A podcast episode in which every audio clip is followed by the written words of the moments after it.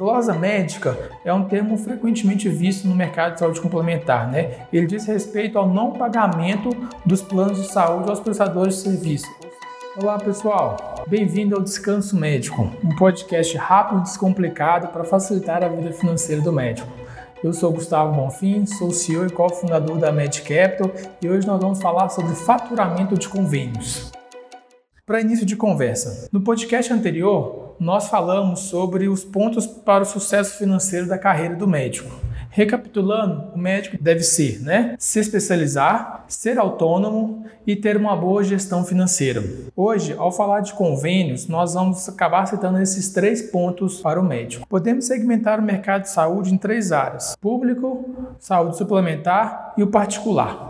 O segmento público é mantido pelo SUS e geralmente é, a remuneração do médico é por hora trabalhada. E nos últimos anos esse valor por hora vem diminuindo cada vez mais. Por isso falamos que o médico deve ser autônomo, isto é, ele deve atuar dentro do mercado de saúde complementar, que engloba operação de plano de saúde seguros privados de assistência médica, ou também ter seus pacientes particular. Dentro dessas duas áreas, o médico consegue melhores rendimentos, pois a remuneração é proporcional à produção e o vínculo com as operadoras de saúde ou o vínculo direto com os pacientes possui uma menor incidência de impostos e contribuições. Faturar convênio, pessoal, significa faturar a produção realizada dentro do mercado de saúde suplementar. Significa faturar a produção realizada para pacientes de determinadas operadoras de saúde ou convênios. Primeiramente, para atuar dentro do mercado de saúde suplementar, o médico deve se credenciar junto a um convênio, né, a uma operadora de saúde.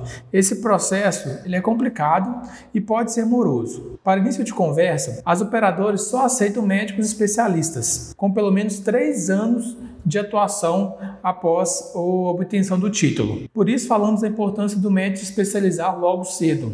Somente o especialista consegue atuar dentro do mercado de saúde suplementar diretamente nos convênios. Por que eu estou falando diretamente nos convênios? Porque apesar de ter essa exigência, muitos médicos né, que não possuem título de especialistas conseguem atuar com convênios. Contudo, eles conseguem isso por meio de intermediários no meio no processo. Por um lado, isso é bom. O médico consegue atender ao grande volume que ter um convênio gera para o seu consultório ou para a sua clínica. Contudo, o valor recebido final, o valor final recebido do convênio, ele é menor do que se comparado se o médico estivesse diretamente na operadora. Menor porque você tem um intermediário, então você tem taxas, tem taxas administrativas, tem comissões que podem ocorrer ainda mais do ganho médico, fora a bitributação que ocorre na maioria dos casos. E o processo de credenciamento em si envolve diversos passos e daria um outro podcast que faremos nos próximos meses. Hoje, vamos focar no faturamento das contas médicas, algo que já é presente no dia a dia de milhares de médicos. Bom, o que é o faturamento de contas médicas? O faturamento de contas médicas é uma das funções mais importantes que compõe a administração financeira de um consultório, de uma clínica ou de um hospital. Por ele que conseguimos monetizar toda a produção médica conforme o contrato acordado com a operadora de saúde. Uma conta médica, ela pode ser tanto uma guia de atendimento do paciente, quando está no consultório, ou um prontuário do paciente, quando está no hospital. No consultório, por exemplo, né, a conta médica é composta pelas guias de atendimentos. Vamos supor que um paciente vai realizar uma consulta com o cirurgião vascular e na mesma consulta fará um exame de duplex scan. A conta médica desse paciente terá duas guias, uma de atendimento da consulta e outra do procedimento realizado. Ambas as guias terão a data de realização, o nome do paciente, o convênio, o número da carteira do paciente naquele convênio, a descrição do atendimento, o código desse atendimento, né, do procedimento, entre uma série de outras informações. No ato do credenciamento junto à operadora de saúde,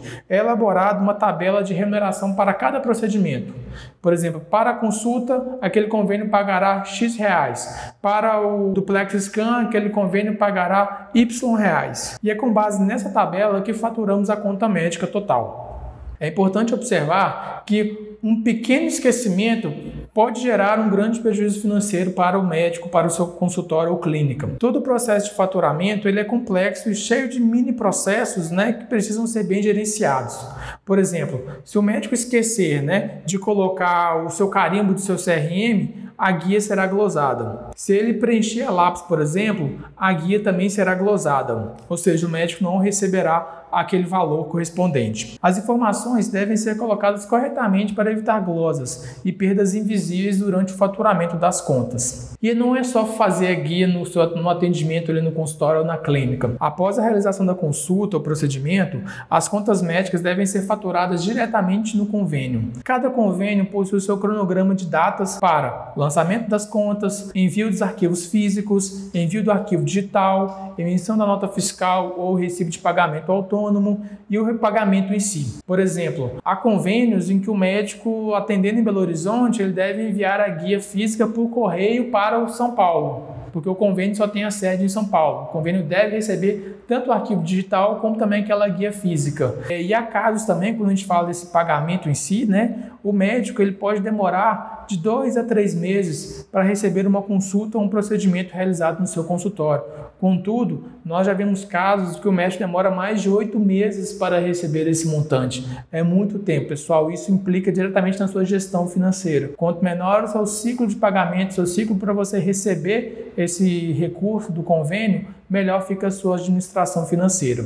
Qual o maior objetivo do faturamento? São alguns objetivos que nós queremos alcançar, né? Primeiro, valorar a conta conforme o contrato médico negociado com a operadora de saúde. Não é só o valor com consulta. Às vezes, no seu consultório, além do, da consulta, conseguimos cobrar material, dependendo do caso, diárias, o próprio procedimento em si, né? Que complementam ainda mais o valor a receber do convênio. Fazer a correta gestão do faturamento para diminuir cada vez mais esse ciclo financeiro entre a realização de uma consulta e a efetiva remuneração pela operadora de saúde.